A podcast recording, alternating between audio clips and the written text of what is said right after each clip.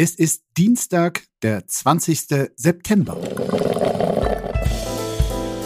Apokalypse und Filterkaffee. Die frisch gebrühten Schlagzeilen des Tages mit Markus Feldenkirchen.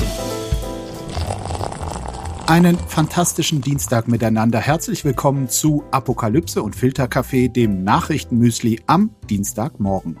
Es gibt wieder eine Menge zu besprechen, was relevant oder wenigstens skurril genug ist, um hier seziert zu werden. Und dabei hilft mir heute ein Mann, der in den Augen wirklich aller, die Ahnung vom Fußball haben, der mit Abstand beste Spieler des vergangenen Bundesligaspieltags war. Ein Mann, der zwar hervorragend spielen kann, aber nicht ausschließlich Fußball im Kopf hat, der im ZDF immer wieder als Experte glänzt und auf den ich mich als Fan seines Vereins Borussia Mönchengladbach ganz besonders freue. Herzlich willkommen, Christoph Kramer. Hallihallo. Die erste Schlagzeile des Tages, das ist äh, ganz einfach mal die elfte Spieltags des Fußballfachmagazins Kicker und darin taucht auf ein gewisser Christoph Kramer mit der Note 1,5. Wieso eigentlich keine glatte Eins? Das weiß ich jetzt auch nicht. Muss sagen, ich weiß gar nicht, ob ich in meinem Leben, in meiner Karriere schon mal eine 1,5 gespielt habe, laut Kicker. Und äh, weiß auch nicht, wann ich das letzte Mal in der Elf des Tages war. Ähm, aber so ein Dienstagmorgen könnte ähm, nicht schöner beginnen. Ihr guckt euch das schon immer an, ja, diese Benotungen? Also es ist total modern und auch irgendwie cool, wenn man immer sagt, ich lese nichts. Aber genauso wie es bei den Journalisten ist, genauso wie es bei jedem Menschen ist, äh, man interessiert sich ja darüber, was die Leute so über einen denken und über einen schreiben. Also ich bin jetzt auch jetzt nicht in den Tiefen der Foren, wo ich alles lese, aber ich kriege natürlich mit, wie mich der Kicker benotet, wie mich die Bildzeitung benotet, wie so gerade das Stimmungsbarometer um meine Person ist. Das ist ja, äh, da interessiert man sich ja auch für. Was man jetzt letztendlich darauf gibt, das steht auf einem anderen Blatt Papier, aber ich bin mir sehr, sehr, sehr, sehr sicher, dass äh, die, die immer sofort sagen, nee, ich lese nix, dass die schon ziemlich genau Bescheid wissen. Das Stimmungsbarometer könnte zurzeit besser kaum sein. 3 zu 0 habt ihr am Samstagabend gegen Leipzig gewonnen. Ihr seid jetzt punktgleich mit Bayern. Seid ihr so gut oder ist Bayern so schlecht? Ist natürlich am, am siebten Spieltag eine schwierige Frage. Äh, erstmal muss man sagen, hätte mir einer gesagt, am siebten Spieltag punktgleich mit Bayern, das hätte ich immer unterschrieben und das unterschreibe ich auch jetzt. Ja, man muss sagen, ähm, selbst der FC Bayern, der nach drei Spieltagen gefühlt schon wieder Meister war und ähm, wo ich auch nach wie vor glaube, dass sie es werden, obwohl sie jetzt gerade so ein bisschen ergebnistechnisch auf jeden Fall kriseln. Äh, du hast es halt manchmal, ne? In der Bundesliga äh, ist jedes Spiel hart umkämpft und wenn du dann mal eine Phase hast, wo du vielleicht äh, deine Dominanz, die du hast, nicht um Tore ummünzt, hast du zwei, drei schlechte Ergebnisse und dann sieht es im vierten Spiel schon nicht mehr so dominant aus. Das ist ganz normal. Das sind ganz logische Abläufe und ich glaube, für, für die Bayern kommt die Länderspielpause gerade wirklich gelegen. Das Kuriose bei dir in letzter Zeit ist ja, eigentlich spielst du defensives Mittelfeld.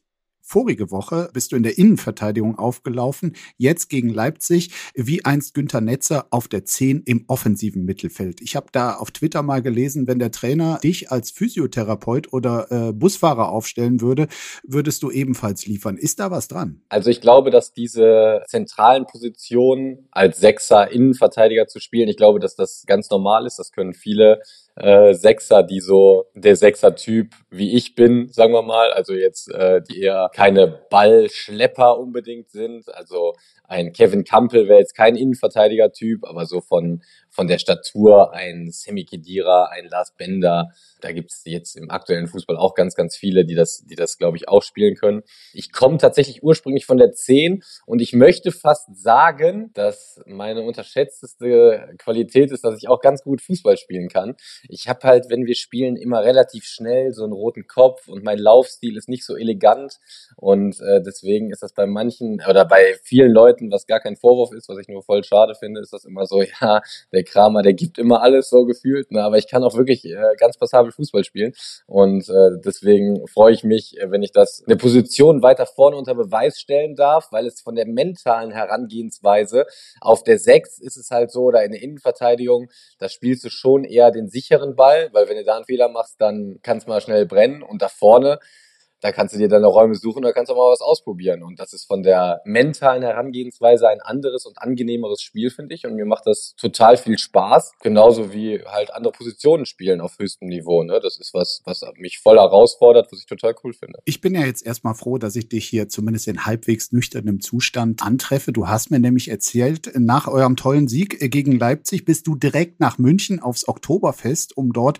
von Sonntagnachmittag an 24 Stunden einfach mal durchzufeiern. Mich persönlich hat das sehr gefreut, weil ich ja schon die Sorge hatte, dass Fußballprofis heutzutage also wirklich wie die Zeugen Jehovas leben, also zumindest was den Umgang mit Rauschmitteln betrifft und ihr quasi alle acht Stunden da die Laktatwerte abgeben müsst. Aber 24 Stunden Oktoberfest, die sind schon mal drin, ja? Also ich kann dir eins versprechen, ich lebe nicht wie ein Zeuge Jehova. Ich nehme die noch so kleine Welle. Also ich finde, im Leben geht's darum, also wir spielen das ganze Ding ja, um erfolgreich zu sein. Und dann finde ich, sollte man Erfolg auch feiern, weil das macht dann den Erfolg richtig schön und das gibt dem Erfolg halt irgendwie den Spaß, der dazu gehört. Und deswegen äh, habe ich die Welle jetzt genommen, äh, habe mich 24 Stunden durch diverse Zelte des Oktoberfests tragen lassen, um jetzt gerade fünf Stunden zu schlafen und mit dem Wissen, dass ich, wenn diese Folge rauskommt, gleich Training habe äh, und dann einigermaßen fit wie auf dem Platz stehen werde. Aber das bekomme ich hin, weil ich kann jetzt noch so danach noch so 17, 18 Stunden schlafen. Wir reden gleich noch darüber, ob du jetzt auch noch mit zur WM nach Katar fährst, reden vorher aber noch über die zwei, drei anderen relevanten Themen. Oh, ich dachte, du wärst längst tot. Ja, ist sie ja auch, die Queen. Nur das mit der Beerdigung hat sich dann doch noch arg in die Länge gezogen. Kritik an Doppelübertragung des Staatsbegräbnisses von Königin Elisabeth II. durch ARD und ZDF das titelt der Deutschlandfunk. Du wirst es sicher nicht mitbekommen haben, Christoph, weil du da auf dem Oktoberfest unterwegs warst. Aber ZDF und ARD haben jeweils neun Stunden von der Beerdigung der Queen berichtet. Insgesamt also 18 Stunden Live-Übertragung im öffentlich-rechtlichen Rundfunk. Das ZDF teilte mit, andere Royalereignisse habe man mit der ARD nach Absprache seit vielen Jahren im Wechsel übertragen. Der Tod von Elisabeth sei von dieser Absprache ausgenommen. Ja, gestern Mittag hatte es ja in London einen Staatsakt in der Westminster Abbey gegeben, an dem wirklich die halbe Welt teilgenommen hat. Rund 2000 geladene Gäste, darunter US-Präsident Biden, Kanadas Staatschef Justin Trudeau, Indiens Präsidentin Mumu, der Brasilien Trump-Keime Bolsonaro, auch der japanische Kaiser Naruhito. Man könnte auch sagen, alle waren da, außer Wladimir Putin, Kim Jong-un und Olaf Scholz. Äh, ist natürlich die einzige Gemeinsamkeit zwischen denen. Es war definitiv die Beerdigung mit dem fettesten CO2-Fußabdruck aller Zeiten. Man könnte auch sagen, für den Tod der Queen mussten einige Klimaziele sterben. Kannst du das nachvollziehen? Diese ja wirklich Riesenfaszination für das britische Königshaus, gerade in Deutschland. Ich meine, ARD und ZDF, die übertragen das ja nicht aus Jux und Dollerei. Es gibt ja wirklich viele, die das tatsächlich gucken wollen. Ja, das wollte ich gerade sagen. Also die werden es nicht neun Stunden übertragen, wenn es keiner guckt. Ne? Also da sitzen ja auch Leute, die sich irgendwie Gedanken darüber machen, was sie jetzt senden und das nicht zu wenig. Äh, ich muss sagen, in meiner Welt ist es irgendwie nicht so ein präsentes Thema. Also ich habe jetzt mitbekommen, dass David Beckham sich da irgendwie zwölf Stunden in die Schlange gestellt hat, um der Queen die letzte Ehre zu erweisen. In der Schlange, um sich zu verabschieden. Ja. Ich glaube auch, dass das in Großbritannien, wenn man damit groß wird mit dieser Königsfamilie, mit diesem Hype, dass das was total Tolles ist, was total Legendäres und dass das äh, ich weiß nicht, was das für eine Atmosphäre in einem, wenn man damit äh, irgendwie geboren wird und tagtäglich konfrontiert wird, äh, dann glaube ich, ist das als Engländer oder als äh, Brite etwas, was wir hier in Deutschland nicht nachvollziehen können. Ich muss sagen, ich habe da mal so gar keine Berührungspunkte mit. Ne? Ich habe das zur Kenntnis genommen. Ich fand es auch traurig irgendwie, weil wenn jemand stirbt, den man irgendwie sein ganzes Leben lang irgendwie gekannt hat, die Queen war halt irgendwie immer da und ich fand die auch total sympathisch, ohne dass ich mich damit irgendwie beschäftigt habe, dann ist das immer schon so ein Schock. Aber dass ich mir jetzt im Fernsehen die Beerdigung angucken würde, ja, also jeder wie er möchte, aber ich kenne auch tatsächlich keinen so in meinem Umfeld, äh, der das machen würde. Von daher, ich höre das auch gerade zum ersten Mal finde ich es schon krass, dass man da jetzt irgendwie neun Stunden ARD und ZDF darüber berichten. Mich würden die Einschaltquoten tatsächlich interessieren. Mich auch. Ich meine, ihr habt ja in Mönchengladbach wirklich gute Erfahrungen mit Königen gemacht. Bei euch heißt der Rolf und ist Präsident. Äh, welches Bild hast du jetzt von dem britischen König Prinz Charles? Also wie gesagt, das ist jetzt, ich habe von dieser ganzen Nummer so, wenn ich sage, ich habe von Fußball, würde ich sagen, habe ich so 90 von 100 Punkten Ahnung habe ich vom englischen Königshaus 1,5 Punkte von 100 Erfahrung und kann dazu irgendwie was sagen. Ich finde ihn aber irgendwie sympathisch und ich fand die Rede, die er für seine Mutter gehalten hat, die fand ich äh, sehr, sehr, sehr sympathisch und ich mag den irgendwie, ohne dass ich jetzt sagen kann, ob der gut oder schlecht ist. Komm, dann verlassen wir beiden Monarchie-Amateure das Thema und kommen zu dem hier. Die Schlagzeile des Tages.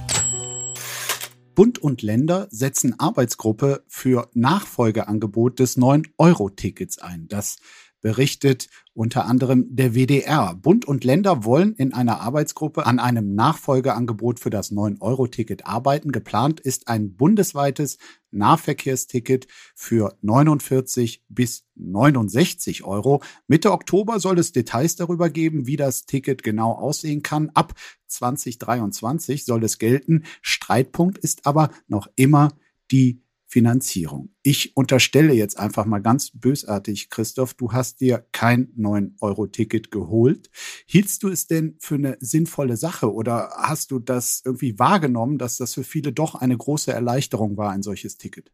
Ja, im Gegensatz zu dieser ganzen Monarchie, äh, Königsfamilien, Queen-Nummer, habe ich tatsächlich in meinem Umfeld ganz viele, die ein 9-Euro-Ticket äh, besaßen. Unter anderem meine Eltern, beide im Vorruhestand. Ja, die haben sich total darüber gefreut. Die haben dann auch wirklich äh, dieses 9-Euro-Ticket genutzt, wo es nur geht. Ich glaube, dass es auch sowas ist, was du nur bekommst, wenn du dann älter bist und dann in Rente gehst, dass du sagst, jetzt haben wir so ein Ticket, jetzt fahren wir auch mit der Bahn. Die hat das total gefreut, die haben das total genutzt. Von daher, äh, glaube ich, war das für ganz, ganz viele Menschen eine echt runde Sache. Dieser Streit, der da jetzt losgeht zwischen der Bundesregierung und den Bundesländern darüber, wer ein solches Nachfolgeticket finanziert. Also der Bund hatte 1,5 Milliarden in Aussicht gestellt, wenn die Länder mindestens genauso viel dazu zahlen. Den halte ich ehrlich gesagt ja für ziemlich unwürdig. Ich finde nämlich, es sollte dieses 9-Euro-Ticket weitergeben, zumindest für alle, die nicht zu den Gutverdienern gehören, weil Mobilität, das ist nun mal, du hast es auch eben gesagt, äh, Teilhabe am gesellschaftlichen Leben und damit eine Art Menschenrecht. Da sollte man, finde ich, meine Meinung, nicht zu knausrig sein. Gut, aber richtig aufregen soll ich oder sollen wir uns eigentlich erst jetzt? Bitte empören Sie sich jetzt. Jedes fünfte Kind in Deutschland ist armutsgefährdet. Das berichtet der Spiegel. Trauriger Rekord beim Thema Kinderarmut. Die Zahl der Kinder, die von Armut bedroht sind, hat einen neuen Höchstwert erreicht. Die sogenannte Armutsgefährdungsquote von Menschen im Alter unter 18 Jahren stieg im vergangenen Jahr auf 20,8 Prozent. Das geht aus einer Antwort des Bundesarbeitsministeriums auf eine Anfrage der linken Bundestagsfraktion hervor. Eine Familie gilt dann als arm, wenn das Nettoeinkommen für zwei Erwachsene und zwei Kinder unter 14 Jahren weniger als 2600 Euro im Monat beträgt. Tja, es gibt ja demnächst jetzt im Rahmen von diesen diversen Entlastungspaketen eine Erhöhung des Kindergeldes um 18 Euro.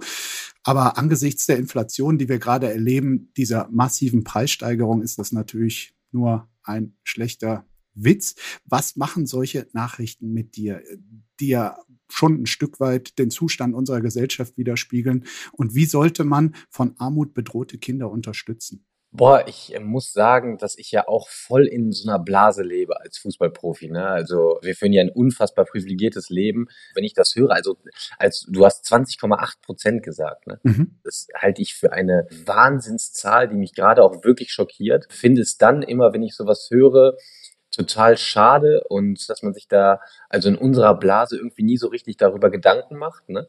wie man das Thema in den Griff bekommt. Ne? Da bin ich überfragt, ne? aber man sollte es ganz dringend in den Griff bekommen, weil mal abgesehen, ob das jetzt Kinder oder äh, Erwachsene sind an der Armutsgrenze. Also das geht ja auch irgendwie an die Gesundheit. Ne? Das macht dir ja viele Sorgen, viel Kummer. Deine Psyche, die ist irgendwie ständig belastet, weil du dir Sorgen um dein täglich Brot machen musst. Ne? Und das ist schon etwas, was ich total krass finde, dass das so eine gewaltige Zahl ist. Dein langjähriger Mannschaftskollege Matthias Ginter hat sich, glaube ich, mit einer Stiftung ähm, äh, widmet sich auch diesem Problem.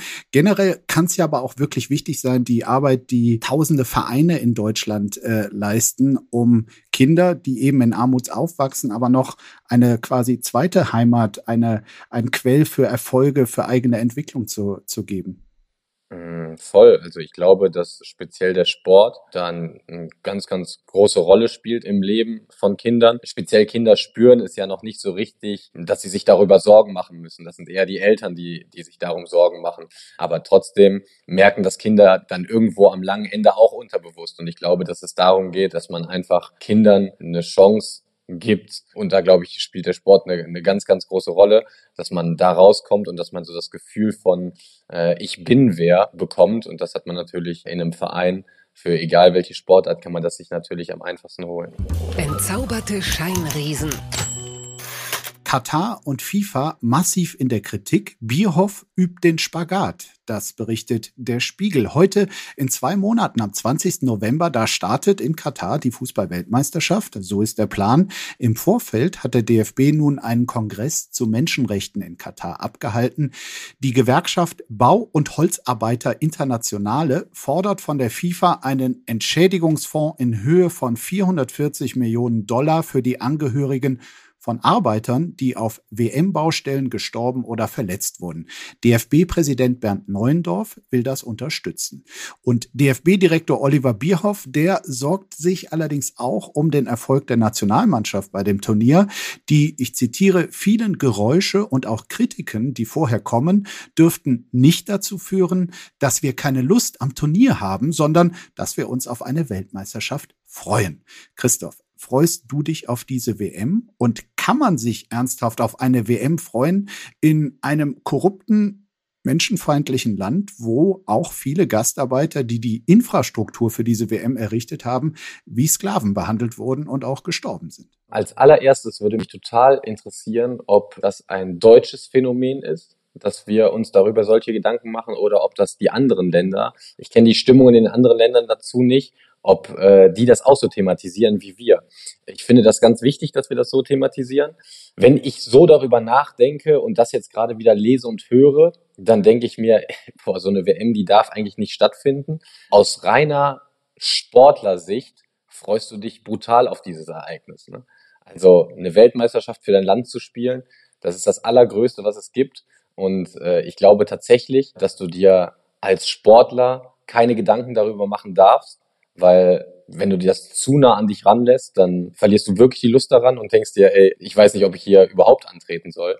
Und ich finde es auch aus Pressesicht, finde ich es ganz, ganz schwierig, einem aktiven Sportler diese Fragen zu stellen, weil jeder das Thema weiß, jeder um die Brisanz dieser Themen weiß. Und was willst du sagen? Ne? Also, wenn wir jetzt 82 Millionen Deutsche fragen, ne? pass auf, wir dürfen 26 mitnehmen, hier hast du das Trikot mit der Nummer 26, fährst du mit, sagen 82 Millionen, ja, natürlich fahre ich mit. Und wenn du dann jemanden hast und einem Mikro unter die Nase hältst und sagst, ja, aber äh, du weißt schon, was da abgeht, kannst du da überhaupt, also willst du da überhaupt mitmachen? Dann ist das total schwer zu sagen, ja, natürlich will ich da mitmachen, weil ich für mein Land eine Weltmeisterschaft spielen will, ähm, weil es natürlich diese krassen Nebengeräusche gibt. Äh, ich finde es total wichtig, weil man das natürlich im, im gesamten Konstrukt nicht ausblenden darf und nicht so tun darf, als wäre das normal oder als also so unter Teppich kehren.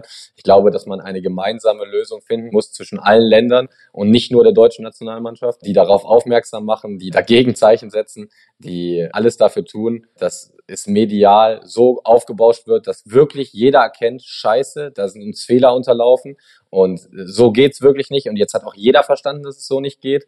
Aber es darf nicht so sein, dass da Einzelne drunter büßen, weil du wirst die Welt als Einzelner leider nie verändern können, sondern es muss immer eine einheitliche Lösung her und die muss auch bei so einer WM her bei dem, was du jetzt gerade gesagt hast, wie man als Mannschaft die Gelegenheit auch nutzen kann, Zeichen zu setzen, auf Dinge hinzuweisen und natürlich mit allem Eifer seinem Sport nachgeht und äh, dort auch gewinnen will, da stellt sich ja neben dem Sportlichen die Frage, äh, sollte Christoph Kramer nicht doch noch auch zum WM-Kader gehören. Äh, nach den wirklich tollen Spielen in jüngster Vergangenheit gibt's auch öffentlich diese Forderung. Ist das etwas, was noch im Rahmen des Möglichen ist?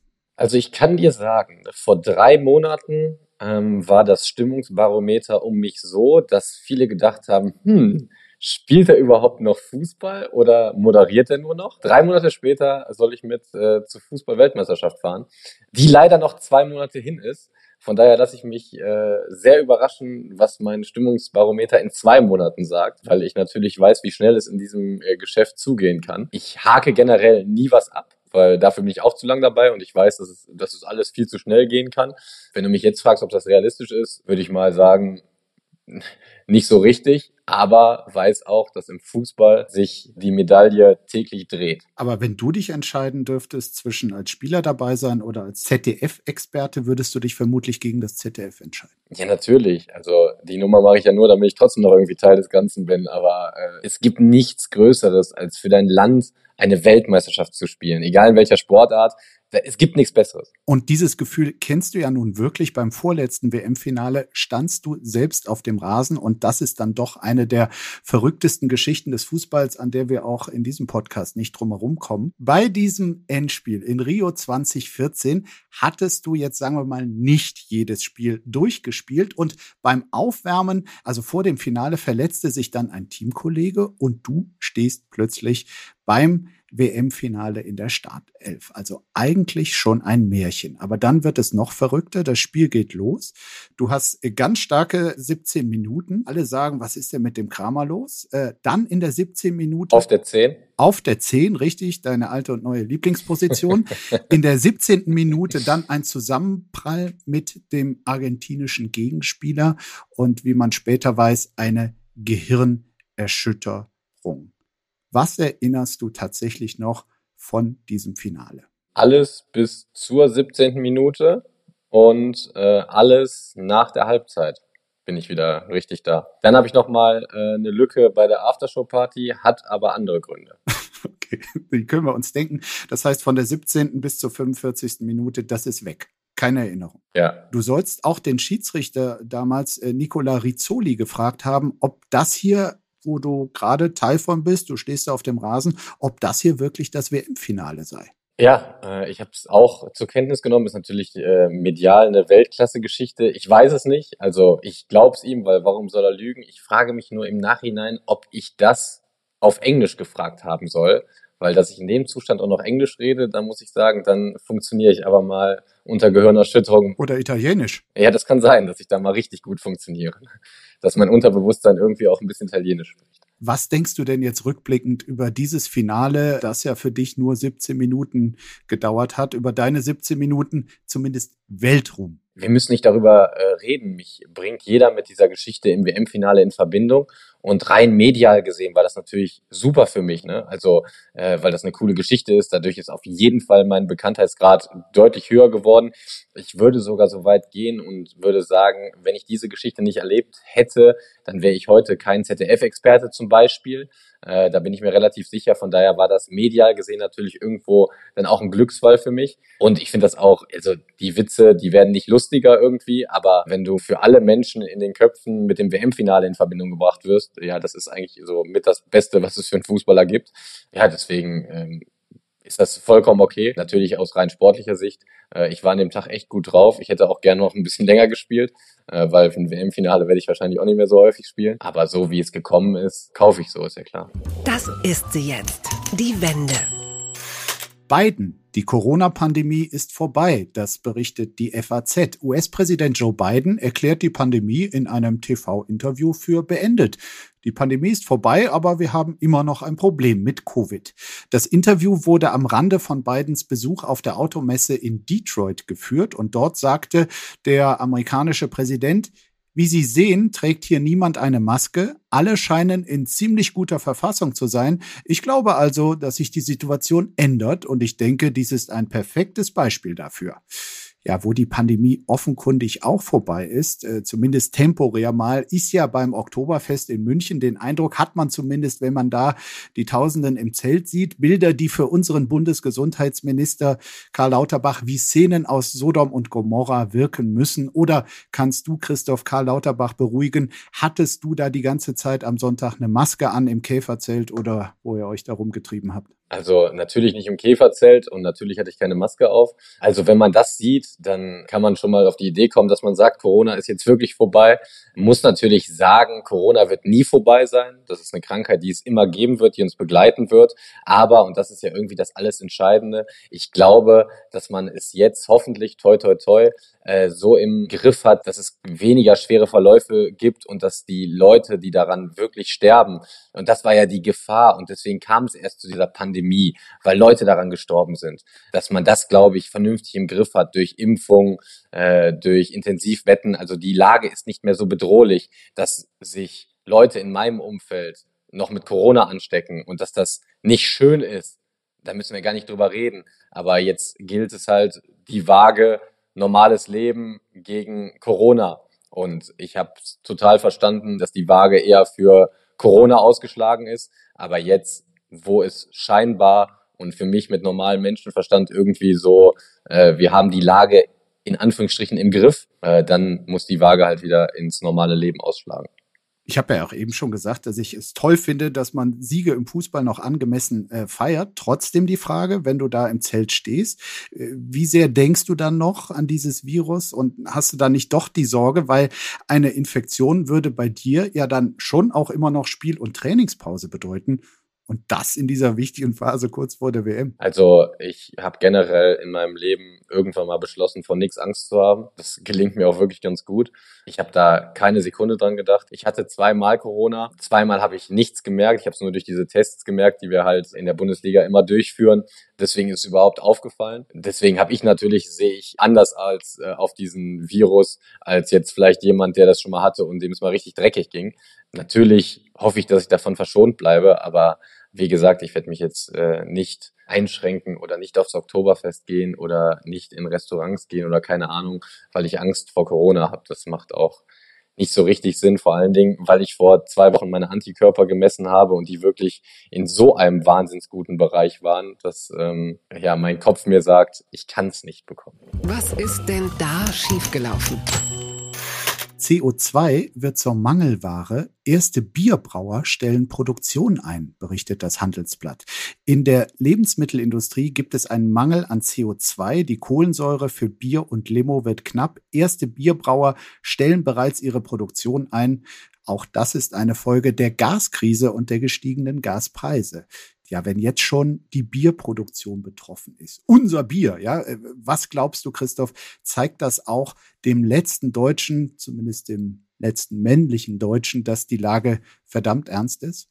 Ja, auf jeden Fall. Also die Schlagzeile hatte ich jetzt auch noch nicht gehört, aber dass die Lage ernst ist. Es ist wieder diese Energiekrise in meiner Blase Fußball. Natürlich reden wir darüber in der Kabine, aber es betrifft uns nicht. Also es schränkt uns nicht ein in unserem Leben. Duscht ihr noch nach dem Training? Ja, wir duschen noch nach dem Training. Und ich muss auch sagen, wir haben seit dem Sommer, da bin ich mir ganz sicher, dass das auch damit zusammenhängt, äh, wir müssen immer auf die Dusche drücken, damit da Wasser kommt. Äh, da musst du jetzt mittlerweile, glaube ich, alle acht Sekunden drücken und früher musstest du gefühlt alle zwei Minuten drücken. Also auch wir tun verdammt viel dafür, dass wir nicht verschwenderisch damit umgehen.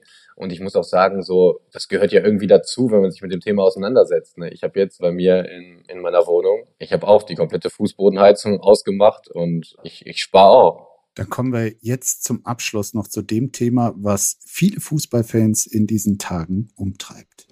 Zwick mich bitte mal. Eberl startet am 15. Dezember in Leipzig. Das berichtet der MDR. Max Eberl, die Mönchengladbacher Spieler- und Managerlegende, wird neuer Geschäftsführer bei RB Leipzig. Sein neuer Job beginnt am 15. Dezember. Medienberichten zufolge zahlt Leipzig an Eberls vorherigen Arbeitgeber Borussia Mönchengladbach eine Ablösesumme von 2,5 Millionen Euro. Ja, ich habe es schon gesagt, kein Thema wird rund um Mönchengladbach emotionaler, aufgebrachter äh, diskutiert in diesen Tagen am Wochenende beim Spiel von euch gegen RB Leipzig passenderweise. Da haben wirklich viele auch ihre Wut über diesen, man wusste damals schon, dass er wahrscheinlich dahin gehen würde, nach Leipzig äh, kundgetan. Der Begriff Hurensohn viel gut in der Fankurve gehört das ja generell zum guten Ton. Aber mal im Ernst, wie hast du diesen Protest auf den Rängen im Stadion wahrgenommen? Also deutlich drüber. Ne? Also ich muss sagen, ich bin natürlich, was die Personalie Max Eberl und Marco Rose angeht, ein bisschen befangen. Der Trainer von RB Leipzig, genau, der lange bei euch Trainer war. Genau, äh, weil ich natürlich den beiden Personen, besonders Max Eberl, weil ich mit dem ganz lange zusammengearbeitet habe, aber auch Marco Rose, ich bin ihnen erstmal für alles, was die für mich getan haben, sehr dankbar und die haben eine Menge für mich getan. Und ich mag die auch einfach beide. Ich mag die als Menschen total gerne, deswegen bin ich in diesem Thema befangen. Wenn ich das Beispiel nochmal sagen darf, wir sind jetzt wieder bei 82 Millionen Menschen beim Thema Marco Rose, dem Trainer. Der kommt aus Leipzig, gebürtig, hat da ein Haus, hat da Familie. Ich sage, dass äh, wieder 82 Millionen Deutsche, die sich darüber aufregen, vor allen Dingen im Gladbach-Kosmos, was ich total verstehen kann, dass man sich darüber aufregt, weil man so ein bisschen enttäuscht ist und dann darf man auch seinen Unmut äußern. Der Unmut, der geäußert wurde, der war deutlich zu viel äh, und voll drüber, weil es also in persönliche Beleidigung, das macht ja, das macht ja gar keinen Sinn und vor allen mhm. Dingen äh, kann die Mutter von Marco Rose da am wenigsten zu. Muss aber sagen, also wenn man sich ein bisschen auch damit auseinandersetzt und mal für einen Moment die Gladbach-Brille abnimmt, dann glaube ich, kann man irgendwie schon zu dem Entschluss kommen, dass man sagt, ja, also wenn ich ehrlich bin, äh, würde ich auch zu Leipzig wechseln mit den Rahmenbedingungen, für die es bei Marco Rose geht. Äh, bei Max Eberl, ich glaube, dass er, also erstmal freut es mich total, dass die Bundesliga den Typen Max Eberl nicht verliert. Nicht für einen langen Zeitraum und äh, schon mal gar nicht für immer. Und das war ja jetzt auch nicht auszuschließen, dass ähm, ja, er keine Lust mehr auf das Fußballbusiness hat. Genau, nur zur Erklärung. Im Januar ist er von seinem Posten in Mönchengladbach zurückgetreten, hat erklärt, dass er sich im Moment nicht in der Lage sehe, diesen Job weiterzumachen, dass er eine Auszeit brauche und mal eine Zeit lang nicht an Fußball denken wolle. Und ich bin ja auch nicht doof, ne? Ich will mich darum nicht winden. Und wenn ich zu irgendwas gefragt werde, dann habe ich dazu auch generell eine Meinung. Äh, es ist ja irgendwie so ein bisschen, dass ihm das so ein bisschen vorgeworfen wird, dass das von langer Hand geplant ist. Ich kann nur jedem sagen, das war es mal nicht. Also ich kenne den, ich kenne Max Eberl auch schon mm, ein bisschen länger und glaube auch, dass ich vernünftige Menschenkenntnis habe. Und das war es mal auf gar keinen Fall. Sieben Monate, sieben Monate ist eine verdammt lange Zeit. Ne? Also das denkt man immer nicht. Aber also vor sieben Monaten war Adi Hütter noch unser Trainer und ich habe gerade meine Weisheitszähne gezogen bekommen. Das kommt mir so unfassbar lange her, dass ich meine Weisheitszähne bekommen habe. Aber es war tatsächlich, okay, ich glaube, es war vor acht Monaten. Das ist eine so lange Zeit ne? und in der Zeit kann verdammt viel passieren. Ich freue mich, äh, dass die Bundesliga Max Eberl zurück hat. Wenig charmant, dass es irgendwie Leipzig ist. Ne? Das ist ja, weil es einfach kein charmanter Club ist. charmant ist äh, charmant ausgedrückt von dir. Wirklich, ich liebe die Romantik im Fußball und RB Leipzig ist halt nicht romantisch. Punkt. Nein, es ist äh, ein Konstrukt und ich glaube, das ist auch der größte Teil der ganzen Aufregung, äh, weil es eben äh, viele Fußballfans gibt, die sich fragen, also sollte es wirklich Gründungszweck eines Vereins sein, eine Brauselimonade zu promoten? Ich weiß es nicht, keine Ahnung. Ich, ich krieg da, dafür interessiere ich mich da zu wenig für. Ich sehe äh, RB Leipzig sportlich und sehe, dass das eine gute Mannschaft ist und dass wir uns äh, wohl oder übel daran äh, gewöhnen müssen, dass die in oberen Re äh, Tabellenregionen mitspielen. Und wenn ich mich jetzt lange damit beschäftige, ja, dann finde ich es auch uncool, nicht romantisch, aber ich, ich werde es nicht ändern können. Und Max Eberl, und da muss man ja auch wieder so ein bisschen den Menschen verstehen. Der hat 20 Jahre bei Gladbach wirklich Außergewöhnliches geleistet und ich glaube, dass er jetzt was gewinnen will. Und deswegen ist es dann wahrscheinlich, hat er gedacht, ja, da habe ich halt einen anderen Einfluss als bei anderen Vereinen, weil die haben mehr Geld und da kann ich äh, mehr walten, wie ich es vielleicht bei anderen Clubs tun könnte wo du das Geld ansprichst, äh, dass immer mehr Geld ins Business fließt, ist für euch Profis ja auch nicht unbedingt schlecht. Das landet ja dann irgendwann auch bei euch. Aber was sagst du, wenn dieses Geld, was ist ja der Trend zurzeit, zunehmend von Diktaturen äh, kommt, von Staaten wie den Emiraten, Katar, Saudi-Arabien? Das sind ja Diktaturen, die sich über ihre Staatsfonds äh, Vereine kaufen, Paris Saint-Germain, Manchester City, Newcastle United. Also quasi, wenn der Fußballverein zum PR-Instrument für windige Staaten wird. Das ist ja nicht äh, erst irgendwie seit seit gestern so das Thema. Ne? Also es, es, die Fußballwelt ist leider so. Ich äh, will mich nicht darüber beschweren, weil ich Teil des Ganzen bin und auch einfach auf der äh, Habenseite sehr davon profitiere. Ähm, Finde das Thema an sich voll schade, weil es die Romantik aus dem Sport komplett rausnimmt und weil das irgendwie das ist, warum ich es gucke wenn ich als Fußballfan spreche, wird mich das total stören und total nerven. Aber Fußballvereine, es sind keine Vereine mehr, es sind absolute Wirtschaftsunternehmen. Ne? Und wir leben in Zeiten von Instagram, von Followern, von wie kriege ich noch mehr Follower, wie kann ich noch mehr Geld gewinnen.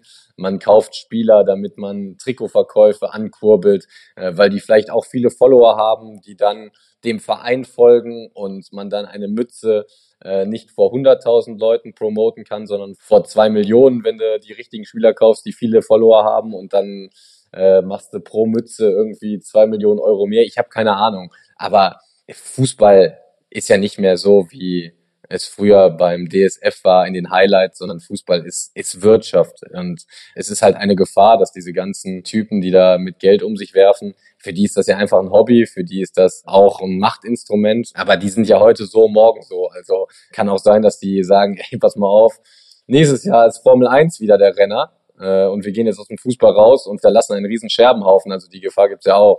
Aber mit deinem Plädoyer für die Romantik würde ich es als Mitromantiker gerne bewenden lassen. Toll, dass du nach dem großen Sieg gegen Leipzig und der großen Sause auf dem Oktoberfest Zeit für uns hattest. Hat mir sehr viel Spaß gemacht. Und eine Bitte zum Abschluss noch, äh, lieber Christoph, solltest du wieder erwarten, demnächst doch noch mal im WM-Finale stehen, halt diesmal bitte durch. Ähm, versprochen. Gut. Mach's gut. Danke dir. Alles klar. Ciao, ciao. Apokalypse und Filterkaffee?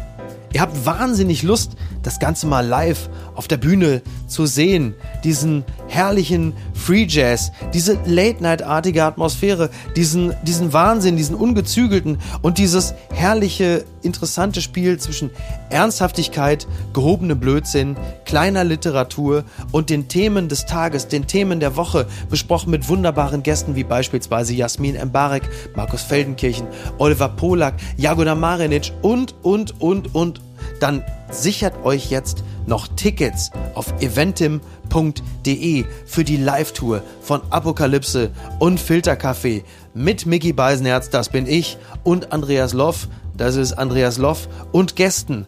Und die Termine sind 6. Oktober 2022 in Köln, 8. Oktober in Berlin, 9. Oktober Hamburg, 11. Oktober Dortmund, 12. Oktober Frankfurt am Main und der Tourabschluss ist am 19. Oktober in München. Die Menschen, die da gewesen sind, hatten wahnsinnig Spaß. Sie haben nicht mit dem gerechnet, was sie dort erleben und ich muss ehrlicherweise zugeben, ich auch nicht. Es war toll, es wird toll sein und wer sich jetzt Tickets sichert, der wird es garantiert nicht bereuen und eine Menge aus diesem Abend mit rausnehmen. Also, Apokalypse und Filterkaffee, die Tour 2022. Tickets unter eventim.de. Apokalypse und Filtercafé ist eine Studio Bummens Produktion mit freundlicher Unterstützung der Florida Entertainment. Redaktion Lena Fränking und Marie-Sophie Schiller. Executive Producer Tobias Baukage. Produktion Hanna Marahiel. Ton und Schnitt Lara Schneider. Stimme der Vernunft und unerreicht gute Sprecherin der Rubriken Bettina Rust.